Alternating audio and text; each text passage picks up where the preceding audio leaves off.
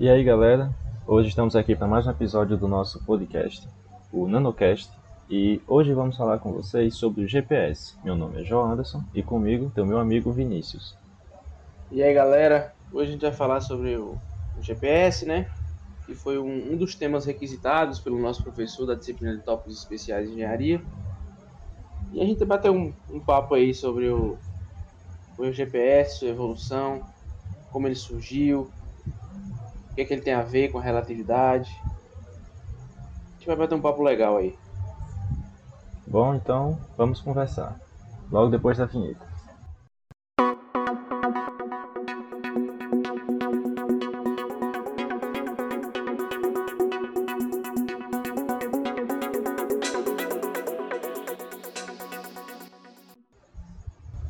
Bom, galera, antes da gente falar de fato do GPS, que hoje é muito comum, né? Tipo, todo mundo tem acesso, o seu celular é muito fácil, você vê a localização de qualquer lugar do planeta.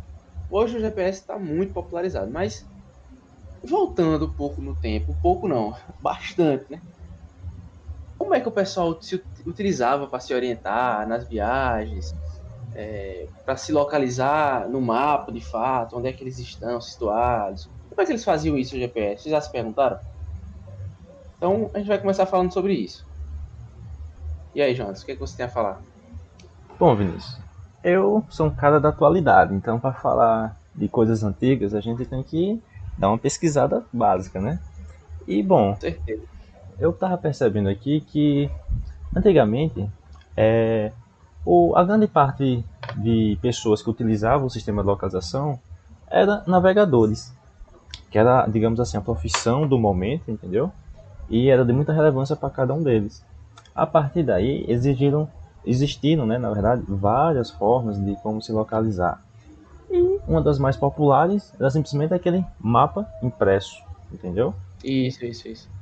E tá. assim, Jonas, é, uhum. é, você falou do mapa, né? Só que assim, quando an antes de falar do mapa, tipo, já bem antes, nos pré-históricos, eles utilizavam coisas diversas assim, para se, se comunicar, né? Tipo, é, tinha, tinha populações que utilizavam marcações em pedras, paredes, para saber se já tinham passado por ali. Sim. Aí depois, na antiguidade, já assim, já, já começou a aparecer as primeiras, tipo, presta atenção na, nas constelações, nas estrelas, onde é que o sol nasce, o sol se põe, onde é que a lua está situada, para se localizar. E aí, posteriormente, já nas, nas 3 mil anos antes de Cristo, foi utilizado os primeiros mapas, né? Foram, eram, na época, eram até esculpidos em madeira, ou pintados, desenhados na pele de animais. Mas realmente, como você falou, ele se popularizou mais na época das grandes navegações, como você tinha falado. Isso mesmo. E... Eu estava olhando aqui que é, você falou sobre constelações e é muito legal porque eu vi que tem um instrumento utilizado por eles incrivelmente fantástico, chamado de sextante. Os navegadores, muitas vezes, num, na navegação, durante a noite, eles não teriam sol para se guiar. Muitas vezes também, você não teria a lua de uma boa vista para você. Mas as posições das estrelas, elas lhe, forma, lhe informavam grandes informações da sua posição. E o sextante usava, era usado exatamente para definir a posição onde você estava, onde estaria o norte, sul. E junto com isso, tínhamos a bússola e os mapas. Digamos assim, na época da antiguidade, esses eram os GPS. Com certeza. O grande problema do sextante aí, Jonathan, era só quando tivesse chovendo, né? Aí ficava complicado de analisar é, as estrelas. Imagina Mas aí. assim, é, é, incrível como o ser humano sempre se preocupou, né? Em, em como se orientar, como navegar, onde está situado. E se você vê que eles criaram a Rosa dos Ventos e, e a Bússola, né? No século XI, você vê que há quanto tempo isso já não vem sendo criado. Eles já utilizavam é, conceitos do eletromagnetismo, do magnetismo de fato, já no século XI, quando a bússola foi criada, né? Pelos chineses. Então você vê que é uma preocupação que vem há séculos, né? E veio se popularizar e ficar de fácil uso agora no século XX, né, com GPS. É isso mesmo, isso. Essa questão que você falou sobre a preocupação é muito importante porque apesar da diversidade, né, de formas que ele tinha de se localizar, sempre existiam problemas em cada uma delas, né? E com o tempo eles queriam sempre buscar uma nova alternativa para melhorar o sistema de localização. Você falou que o sextante em dias chuvosos, ou imagina num dia que você não consegue ver as estrelas, não dá para se localizar, entendeu? Então eles sempre procuravam uma forma de conseguir se localizar, independente da, do clima, né, do ambiente em que você esteja. E com isso, o, a pesquisa por essa localização global, ela nunca parou, entendeu? E vamos dar continuidade aí nessa história do GPS.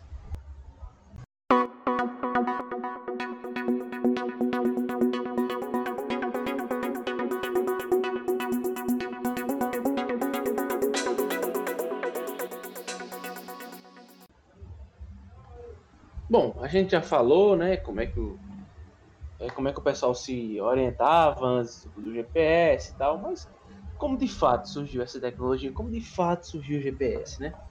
Para isso a gente tem que ver, situar na época da Guerra Fria, né? A época mais louca da história. Basicamente na Guerra Fria, tudo que a União Soviética de um lado e os Estados Unidos do outro, tudo que eles inventavam de um lado, criavam o outro queria fazer a mesma coisa e até mesmo se sobrepor. E foi nessa época que várias coisas, até mesmo com a própria internet, foi criada. E isso começou mais ou menos em 1957, quando a União Soviética lançou o primeiro satélite artificial da história. Foi o Sputnik. Eles lançaram esse satélite e começaram até a fazer estudos sobre a localização utilizando o efeito Doppler, né? Que é aquele efeito que você escuta, aumenta a intensidade quando está mais próximo. Por exemplo, um carro de Fórmula 1. Você escuta a velocidade, quando está mais próximo, ela vai diminuindo, a partir da, o carro vai se distanciando. Eles começaram a fazer o estudo de, desse efeito Doppler e aplicar no satélite para ver a, a, questão da localização. Tentar começar a ver assim muito por alto como é que fazia isso. E foi nesse nesse âmbito que os Estados Unidos também quis entrar, né? Posteriormente, na década de 70, eles começaram a fazer os primeiros estudos e implementar os seus primeiros satélites também, né, Jonas? Sim, Vinícius. Você falou aí da União Soviética, né? E os Estados Unidos, nessa época, por volta de 1960, ele começou a desenvolver um sistema chamado Navsta. É, nada mais é do que o seu sistema de GPS em si, começou a desenvolver isso aí lá no seu departamento de defesa e ele contava com 24 satélites e o sistema ele foi tão bem elaborado e demorou tanto tempo que a sua implementação completa só surgiu em 1990.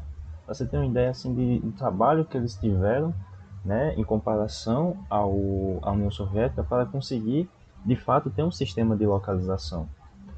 e aí, bom, a gente começa a ter um, uma batalha novamente entre Estados Unidos e União Soviética, só que agora a gente vai mudar os nomes. A gente teria o, o que é o sistema né, de navegação dos Estados Unidos, e o que você citou do, da União Soviética é chamado de CLONASS, o Sistema de Navegação Global por Satélites. Aí, Vinícius, eu quero falar uma curiosidade para você. Você sabia que o uso do GPS, ele, na verdade, no início, ele era exclusivamente militar. E hoje em dia, praticamente qualquer pessoa, por menos de 100 reais, consegue comprar um receptor de GPS. Essa evolução, é. ela não se deu tão é, fácil né? assim, entendeu? E assim, Jones, é... Hum. como é que você tava falando aí, né? Tipo, né, nessa época tudo era voltado para o militarismo, né? Não é possível, eventual guerra dos Estados Unidos e União Soviética. Tanto é que eles estavam tão nessa loucura que os Estados Unidos gastou 10 bilhões de dólares nesse primeiro projeto do NAVSTA, que eram os 24 satélites, né?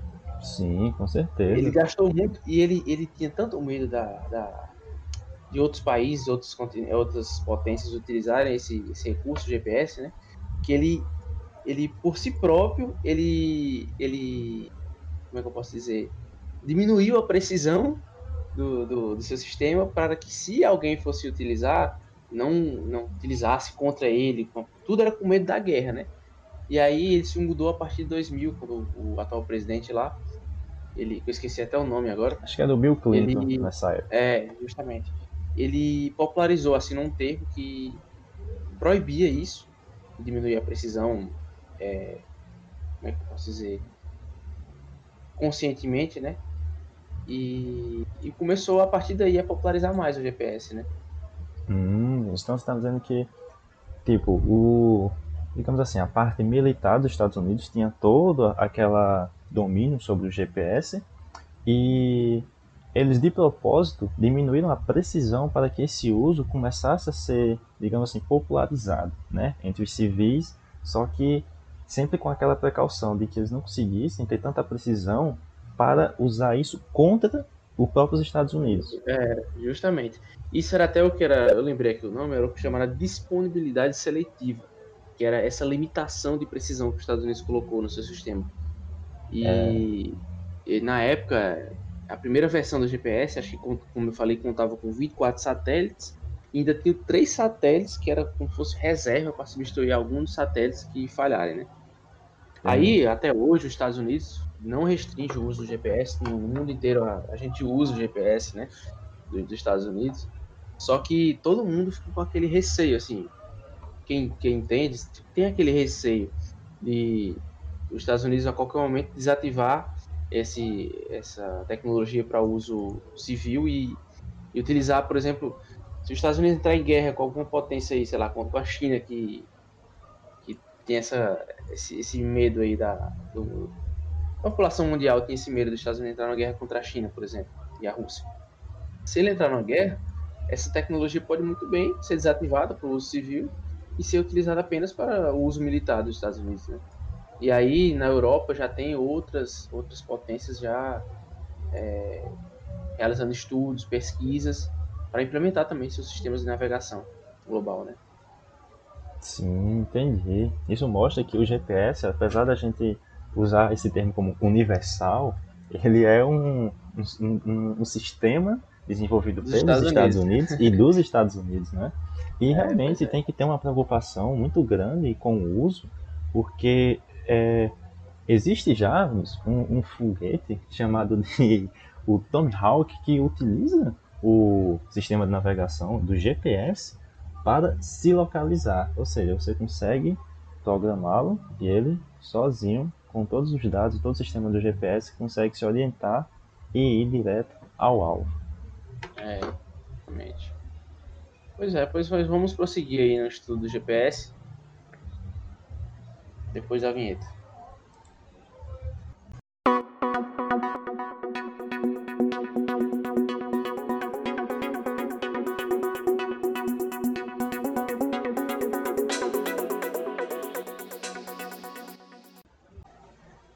Bom, Vinícius, é, a gente tem como tema principal aqui do nosso podcast o GPS. A gente contextualizou bem aí como foi toda a construção, a sua história. Falamos também um pouco como era o mundo antes do GPS, a, os modos de, de, de, orientação que a gente tinha no mundo, né? A gente conseguiu trazer um, um contexto bem legal, uma introdução muito boa. Agora eu queria que você mostrasse, dissesse pra gente de fato o que é o GPS. Bom, o GPS nada mais é do que o Sistema de Posicionamento Global. Esse, esse foi o nome dado ao sistema norte-americano, né? E hoje em dia já meio que virou um sinônimo da tecnologia, mas não. Esse é o nome que os, que os Estados Unidos deu à tecnologia deles, que de navegação via satélite, né? Como é que funciona o GPS, de fato? O GPS nada mais é do que uma rede de satélites que estão em órbita ao redor da Terra. Atualmente são 31 e em cada um deles tem um relógio atômico interno, precisão de nanosegundos. O que é que, o que, é que isso, o que é que o, essa rede de satélites faz? Eles emitem ondas eletromagnéticas, né? É, emitem ondas eletromagnéticas para a Terra, que essas ondas, no caso, ainda marcam é, a hora exata que foi enviado, a posição em que o satélite estava naquele momento, e o receptor aqui na tela da Terra, que também tem um relógio atômico nele, calcula o tempo que o sinal levou para sair do satélite até chegar ao aparelho. A diferença em nanosegundos né, determina a posição do satélite em órbita e, consequentemente, a posição dele próprio, do próprio receptor. É assim que a gente faz para saber a nossa localização. Hum. Interessante, Vinícius. É, tu falou sobre isso aí. Eu lembro que eu ouvi que a ideia básica também da, do sistema de funcionamento do, de um GPS é a triangulação, né? E aí, Exatamente. É, a gente precisa, né, não somente um satélite, a gente precisa de um, um certo conjunto, né, que ele no mínimo três. No mínimo três, certo? Porque gente... assim, o, o, receptor ele precisa de no mínimo é, informações de no mínimo três satélites. É, o dispositivo, então, no caso, calcula quanto tempo o sinal levou de cada um para chegar ao solo. O receptor faz isso, né? Determinando onde você está com uma margem de erro de aproximadamente uns 20 metros. Esse, esse é o nome dado à triangulação. Ah, entendi. Aí você falou que a gente precisa de um relógio atômico lá no, nos satélites e também no, no, no, caso aqui no receptor. Mas eu sei Isso. que meu celular, ele tem GPS, mas eu acho muito difícil dentro do meu aparelho ter um relógio atômico. Como é que eu então, consigo fazer isso funcionar? Então, é, hoje em dia, como é que diz? Os, os receptores eles têm a correção, né? Que é a correção do, do tempo.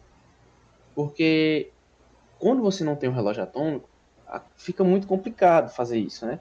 E aí o que é que eles fazem? Eles utilizam um quarto, a informação de um quarto, um quarto satélite para melhorar essa, essa questão do tempo e aí melhorar um pouco a precisão. Além disso, hoje em dia no nosso celular, utiliza um sistema chamado que é AGPS, que é o chamado GPS assistido, que ele além do, do GPS em si, ele usa as antenas da internet, né, rede móvel, para melhorar a precisão, principalmente em centros urbanos, que a gente precisa saber onde é que fica, por exemplo, uma casa. E aí essa precisão de 20 metros vai ficar complicado, por exemplo, né? Saber se uma casa fica aqui, se está ali.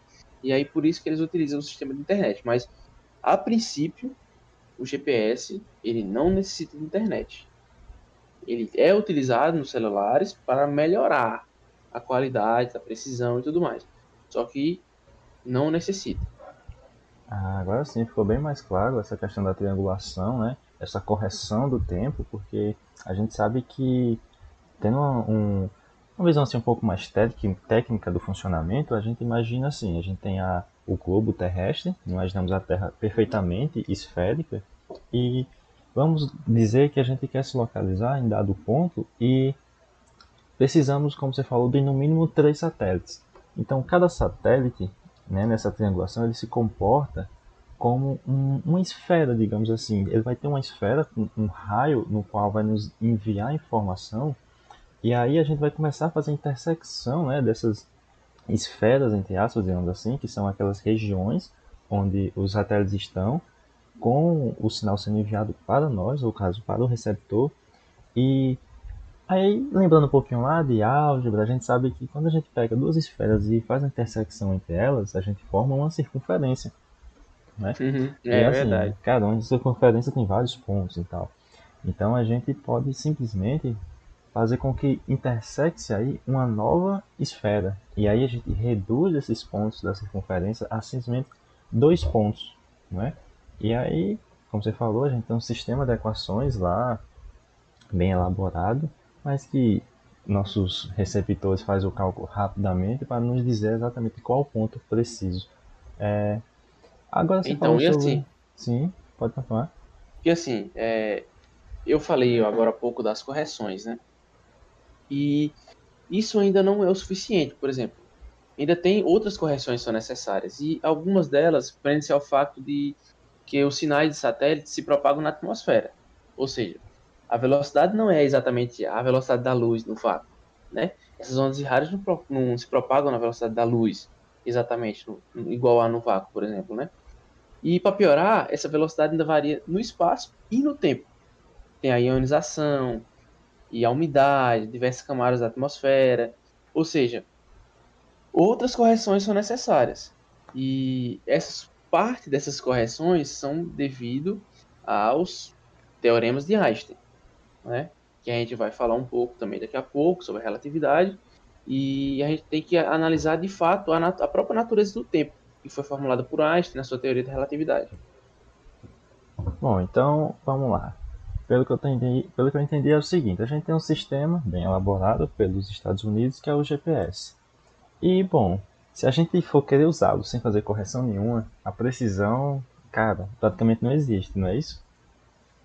É, não é que não existe, mas ela não é tão interessante, principalmente nos centros urbanos, né? Que a gente precisa de uma precisão bem bastante boa, né? Ah, entendi, entendi. Então aí para que a gente consiga de fato fazer uma boa utilização do GPS, a gente começa a corrigir usando aquilo que Einstein vem estudando lá na relatividade. Daqui a pouco a gente vai falar mais sobre isso, mas assim, a gente utiliza primeiro algumas correções que é matemática mesmo, tipo, utiliza um quarto, quarto satélite e aí a gente monta o sistema de equações e melhora essa, essa, essa precisão, mas precisamos também da teoria de Einstein para ficar ainda melhor essa precisão, né? Hum, entendi, muito massa. Você falou a respeito do, das ondas, né? É as ondas de rádio enviadas pelos satélites até aqui. E eu vi que, como a gente falou anteriormente, o uso inicial do satélite era para os militares. E aí, Militar. com o tempo, foi se popularizando. Só que a gente também observou que a precisão para os civis ela não é a mesma para os militares. Ou seja, o militar ele procura ter um, um sistema de fato de ponta, não é? E para a gente entender melhor como o, o sistema deles acaba sendo superior àqueles do qual a gente usa, a gente pode simplesmente pensar nessas ondas de rádio, né, dos sinais transmitidos pelos satélites e também dos receptores. A gente utiliza muito celulares como base de nossos receptores GPS e a gente não tem um relógio atômico neles. Então, essa já é um diferencial muito grande, porque muitos militares utilizam um, muitos receptores com um relógio atômico para ter essa precisão. E outro ponto né, que faz com que tenha essa discrepância, não tão grande assim, mas que tenha na relação de precisão, é que os sinais enviados pelos satélites para um receptor militar e para um receptor civil, digamos assim, não é exatamente da mesma forma. A, a gente estuda Como um é pouco. Então, a gente estuda um pouco, Vinícius, que quando a gente quer transmitir um sinal, a gente procura é, trazer com que o, o que está sendo enviado chegue lá da forma que saiu do seu ponto inicial, correto? Mas Exatamente. durante o caminho ocorre algumas coisas e outras, e o canal de comunicação ele também pode sofrer algumas variações. Então, tendo isso em vista, os militares fazem o quê? Faz assim: eu tenho tantas informações para ser enviada do satélite até o emissor. Eles procuram fazer com que essa informação seja enviada de forma separadas em uma frequência para uma coisa, uma frequência para outra coisa, outra frequência uhum. para outra coisa.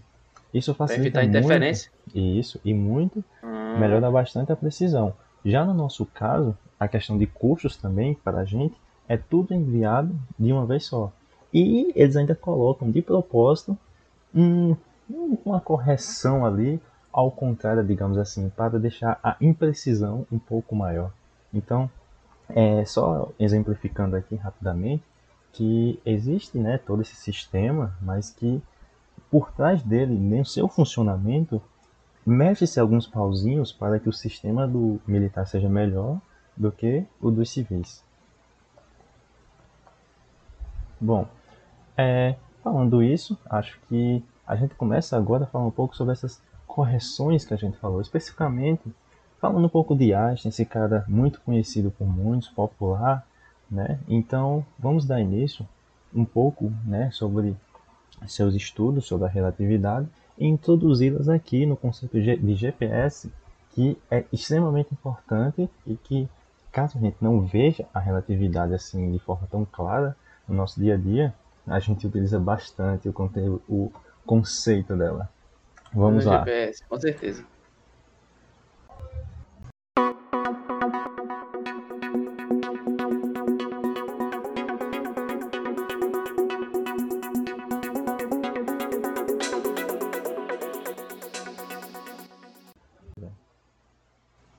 Bom, então a gente falou, né, que a relatividade tem seu peso na precisão do GPS. Então, vamos começar falando um pouco da relatividade, né? Então, quando o universo ainda era regido apenas pelas leis de Newton, a gente acreditava que o espaço e o tempo eram coisas totalmente diferentes, né? distintas. Só que Einstein não acreditava nisso, né? Einstein derrubou essa ideia mostrando que essas duas coisas estavam ligadas e chamou isso de quê? Espaço-tempo.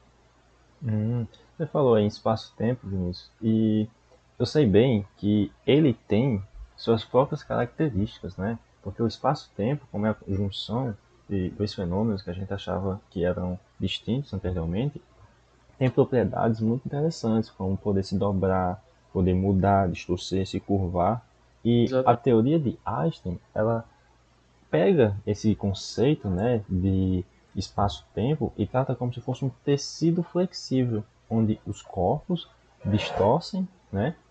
E a distorção causada, a gente chama isso de gravidade.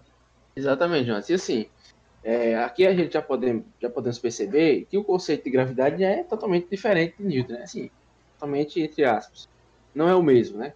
Newton considerava que era, a gravidade era apenas uma atração de corpos, em que o corpo que tinha maior massa atraía o que tinha menor massa para si.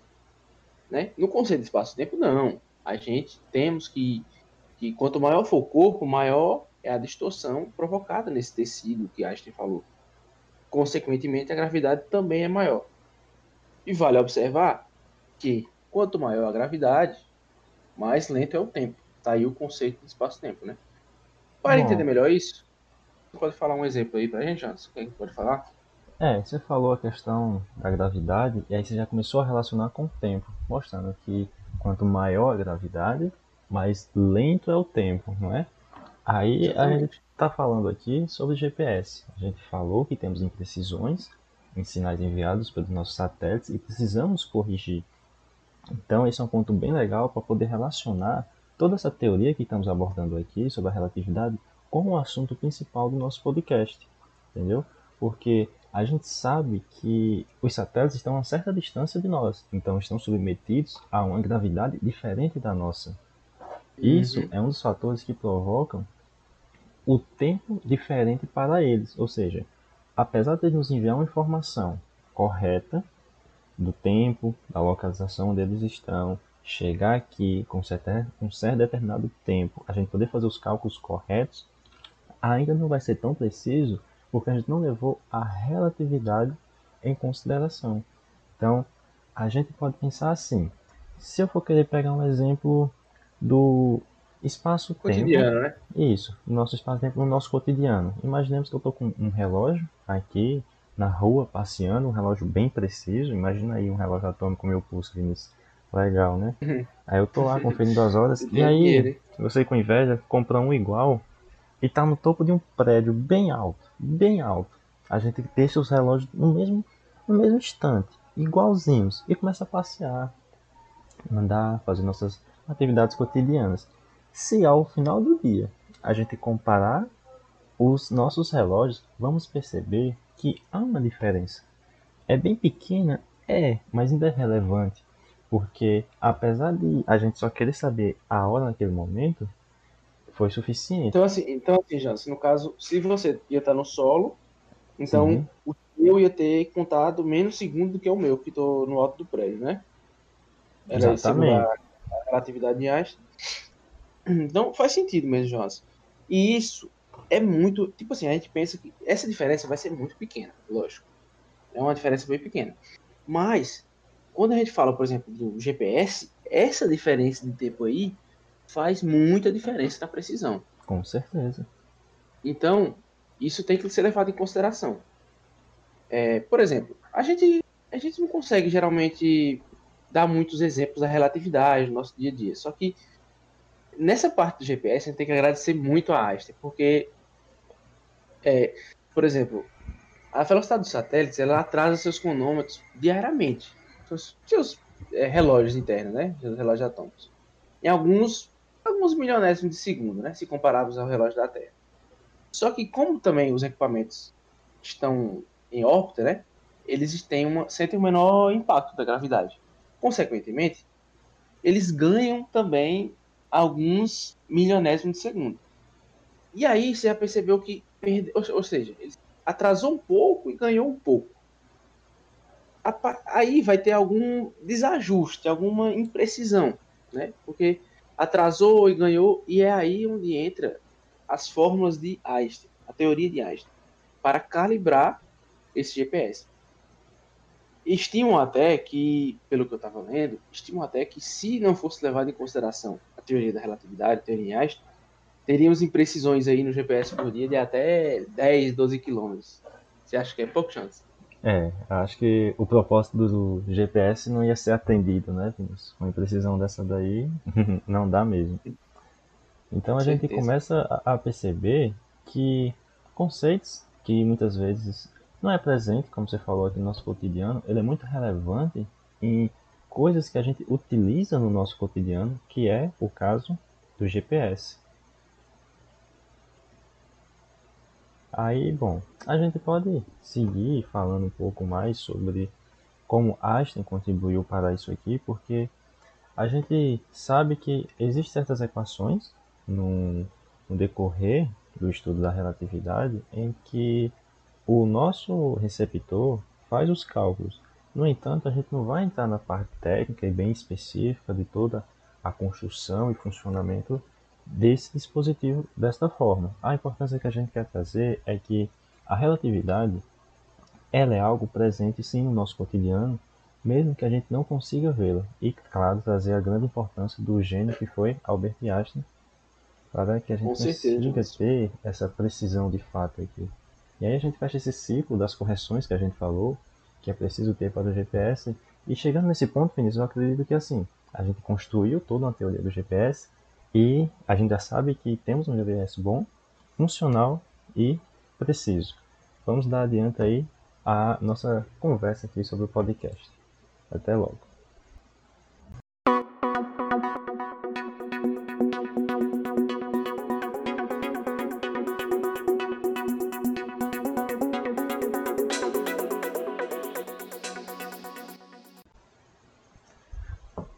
Bom, pessoal, hoje é, a gente já falou muito sobre o GPS e tenho certeza que vocês conseguiram perceber a grande importância que ele tem para o nosso dia, todo o, o seu papel desempenhado no nosso cotidiano.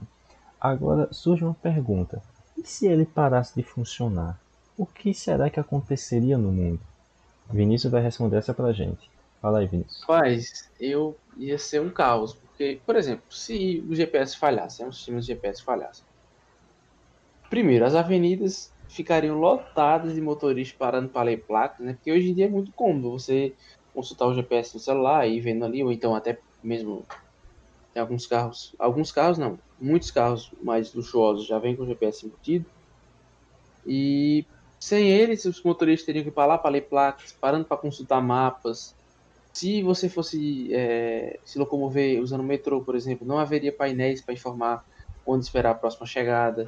Se você ligasse para uma operadora de táxi, tentasse pegar um Uber, eles iam ter muito trabalho para saber onde é que você estava. Por aí você já percebeu, né? Sem GPS, nossos sistemas de emergência teriam muitas dificuldades. Operadores não poderiam localizar as pessoas ligando para tentar pedir uma ambulância, polícia, que estivesse próximo. Seria um caos total.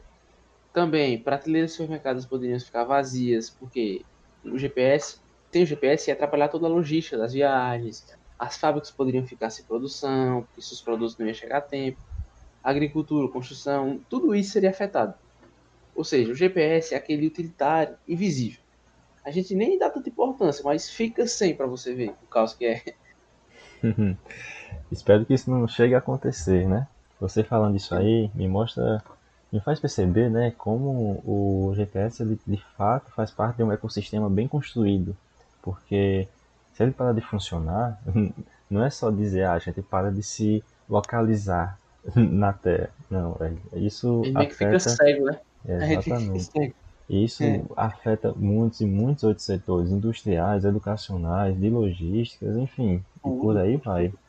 O mundo hoje depende de GPS, né? é inevitável isso. Bom, então sabemos o quanto ele é importante, Tivemos aqui um ótimo episódio falando sobre toda a contextualização, trazendo conceitos muito importantes como relatividade, falamos sobre a questão das ondas de, ondas de rádio, chegamos a comentar rapidamente sobre o efeito Doppler, então assim, é um conteúdo muito vasto, um conteúdo onde a gente acaba tendo muitos conceitos para ser abordado. No entanto, não foi de forma tão profunda como gostaríamos, mas espero que o entendimento possa ter sido atingido em todos os nossos ouvintes. É.